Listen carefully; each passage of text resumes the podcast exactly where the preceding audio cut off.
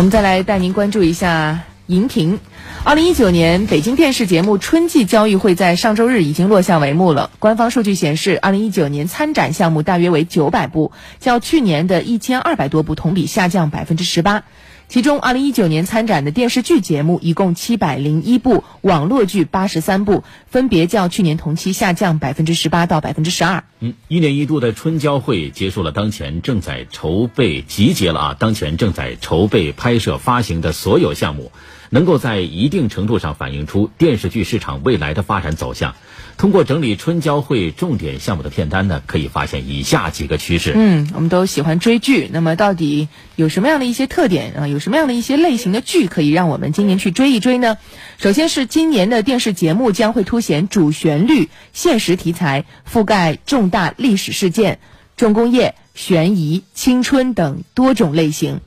二零一九年正值新中国成立七十周年，在这个特殊的时间节点下，视频平台和各大卫视几乎都将播放重心放在了主旋律现实题材上。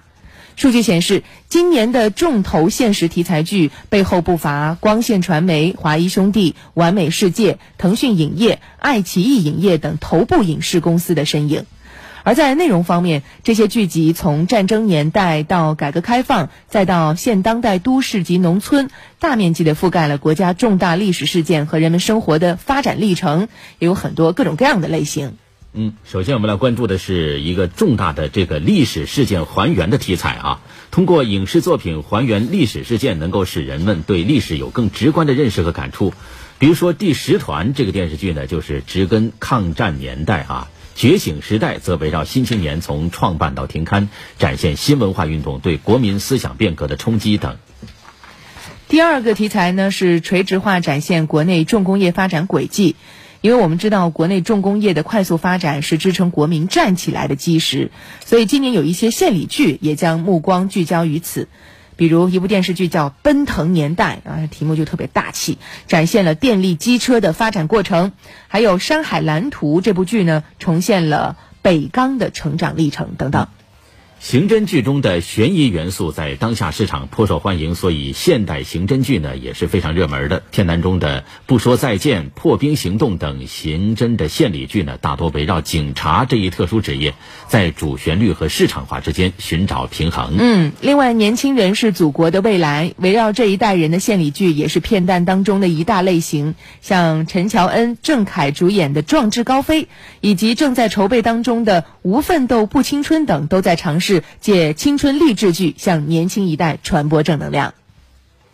与主旋律内容的高热风潮相比呢，今年的古装剧市场则显得异常低迷。不久前呢，网上爆出了一条限制古装剧播出的消息，从呃说是从即日起到六月，所有的古装剧题材的网剧、电视剧都不允许播出，已播出的撤掉所有版面，没有播出的呢全部择日再排。这一消息，记者在本次春交会上也从一些影视公司的从业人员处得到了证实。嗯，但是从今年的春交会上，我们发现参展的古装项目整体是比较少的，数量在一百一十部左右，占整体推介项目比重的百分之十二点五。而且呢，有很多的项目只有一些概念海报，仍处在前期筹备阶段，开机率有进一步下降的趋势，能不能顺利运作都是一个未知数。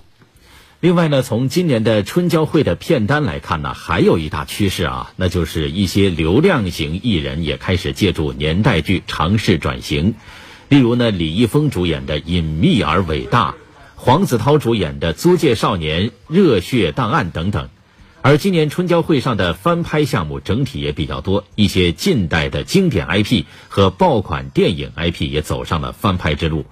例如陈坤的成名作《金粉世家》。将被翻拍成《新金粉世家梦》和《新金粉世家飘》两部剧，《滚蛋吧，肿瘤君》将拍同名剧，《初恋这件小事》的翻拍剧。初恋那一件小事也在筹备当中。这个名字变化了一个字啊，但是不知道这个电视剧和过去的这样的一些经典作品相比呢，又会有多大的改动？总而言之，从数据上来看，剧集还真是挺丰富的。那么也想问一下各位爱追剧的你们，最期待哪一部呢？